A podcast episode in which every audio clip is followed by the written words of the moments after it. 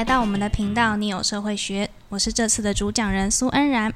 今天很开心可以邀请到东吴社会系的范刚华老师来和我们一起聊一聊 AI 人工智慧和幸福之间的关联。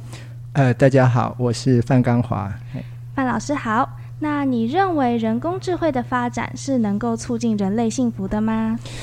诶，在回答这个问题之前，我想我们可以先想想看，哈，幸福到底是什么？还有哪些事情可以让人觉得幸福？好，那我们可以根据古代不管东西方好哲学家他们的想法，人类的幸福大概可以分成两种，哈。第一种就是人的生活过得很愉快、很满足，哦。那第二种是人啊觉得自己的生活过得很有意义。那要说明这两种幸福，我想我们可以借用呃很有名的那个马斯洛的需求金字塔来来来说明它的这种内涵。那恩然，你有听过马斯洛的需求金字塔吗？有，之前上课有学到。这个需求金字塔呢，就是把人的需求分成生理、安全、尊重、社交、自我实现这五个等级。哦，对对对，哦，这个老师教的很好，那。恩然也学得很好。那呃，现在是分成五层。那如果我们再把它简化一点，其实可以分成三层就可以。好，那第一层就是最底层，我们可以把它叫做是基本的生存需求。那包括原来的生理需求跟安全需求。那第二层呢，就可以叫做社会性的需求，啊，包括人的社交还有尊重的需求。那第三层，那就是最顶端的那种自我实现的需求。好，那。呃，如果这分成三层以后啊，第一层的基本生存需求跟第二层的社会性的需求得到满足的话，会让人感觉愉快。那这种我们叫，我们可以把它叫做第一类的幸福。那我们说第三层，那最高层的那个自我实现需求，那它会跟人类的第二种幸福，也就是觉得生活有意义的幸福是比较相关的。哦，原来如此。那 AI 是可以帮助我们满足这些需求，或是增进这两类幸福的吗？嗯，我认为 AI 哦比较能够帮助我们增进的是第一类的幸福，就是过得愉快满足的这种。那对于第二类的幸福啊，就是让人过有意义的生活这种幸福，AI 可能比较难帮助我们增进这第二种幸福。诶，是为什么呢？嗯，因为。像我们大概都已经感觉到，或者是看到很多报道哈，人工智慧 AI 的发展可以帮助人类提升我们的生产力，我们可以生产更多的食物啊，建造更安全、更便利的这个住所啊，甚至发展这个无人车啊等等，帮助我们生活过得更方便。那还可以帮助我们去照顾啊有生病的病人。那这些呃提供的帮助，可以让我们满足人类的生理跟安全的需求。那近年来，我们也看到哈，科学家也制造出了聊天机器人。那如果聊天机器人设计的好的话，那也可以呃具有陪伴的功能，好让人类可以跟聊天机器人聊天，满足部分的那个社会性的需求。可是，如果那所以这个都属于第一种的第一类的那种幸福。那可是人工智慧可能比较难帮助人类哈去过更有意义的生活。咦，在这边我想先问一下老师，怎么样才算是有意义的生活呢？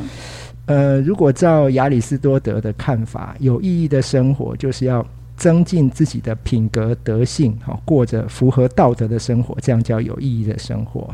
哦，了解了解。嗯，可能不一定每一个人都会觉得这样子就是比较有意义。那但是为什么 AI 它没有办法帮助人过到这样子的生活呢？呃，因为。人类哦，要培养正直、勇敢、公平、慈爱等种种的这种德性，那我认为是必须要跟真实的人类互动，那我们的德性才能够增长的。嘿，哦，那可是我们如果跟聊天机器人也是聊天，这样也算是一种互动，那这样子不是也可以增长德性吗？嗯，并不是只要有交谈的行为就可以增长德性哦。那呃，通常人类是要在跟其他人的互动中啊，而且互动因为彼此的利益不同、立场不同，好，那所以可能会有一些冲突。那冲突可能让人类面临失败、好挫折。那在这个过程当中，哈，呃，我们可以呃，在在错误中好学习啊，在挫折当中成长，然后我们就可以学习，诶，怎么样跟别人相处，牺牲奉献，那这样我们的品格德性才会成长。也就是说呢，我们人类要跟那种自己有私心、有负面情绪的真实的人类互动，才可以容易增长我们的德性。那可是我们在设计聊天机器人的时候，应该是会设想要设计成那种善解人意。很理性或者很温暖的这种个性，我们大概不会想要让聊天机器人会有自私啦，会有个人的好恶啦，甚至会有一些丑恶的个性哈。那所以，如果我们设计的都是很好聊哦，很很体贴的机器人，那我们都如果习惯跟这种顺从的对象互动，那我们的德性就不容易成长，因为太舒服了，所以它也不会成长哈。哦，那如果我们把那个聊天机器人给它设定一些个性，例如说它会跟我们唱反调啊，会吵架呀，甚至会提供我们一些意见，或还会害人之类的，这样子会有帮助吗？诶，那我不知道，如果特别这样设计，会会不会大家还想要这个买这种聊天机器人，或者是跟大家互动啊？哈，因为大概就是我猜想，大家就是跟人类互动太难了啊，所以找一个聊天机器人啊，就是可以陪伴啊，对不会不会唱反调。那不过就算哈，我们用软体去模拟，如果是模拟这个类似人类的负面情绪，好，那。可是，因为我们知道，我们人类的负面情绪通常都是因为要保护自己，好，然后有自己的利益。那如果我们只是模拟的话，那只是模拟，那可能它不牵涉到机器人本身的一个自我的可能。假设还没有自我认同，就不会有自己自我的利益。那这样那个情绪可能还是有点假。那如果有点假的话，可能就还是不大能够增长我们的这。让人类面临真实的挫折，让德性得到真正的成长。哦，那如果说就是因为现在的技术不是越来越发达了嘛？嗯，那如果在未来真的可以设计出一种拥有真的那种很真实的负面情绪的机器人，这样子可以帮助我们吗？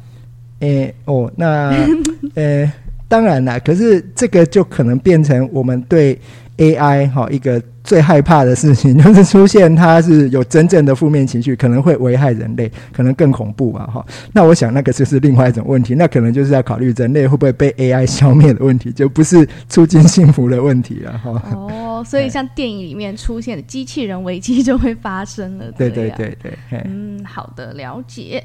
那我们这样听起来呢，感觉跟人工智慧互动好像蛮不容易，可以增长我们的德性，就是也比较困难，可以让我们过上那一种有意义的生活。所以呢，如果要总结一下，老师你觉得，如果人工智慧的发展可能可以增进人类的幸福，但是只能说是部分的幸福。这样子吗？对，对我我是这样认为的。嘿，哦，好的，非常谢谢老师今天可以来跟我们分享这个很有趣的话题。好，那谢谢，我也很高兴来到这个节目，谢谢大家，谢谢。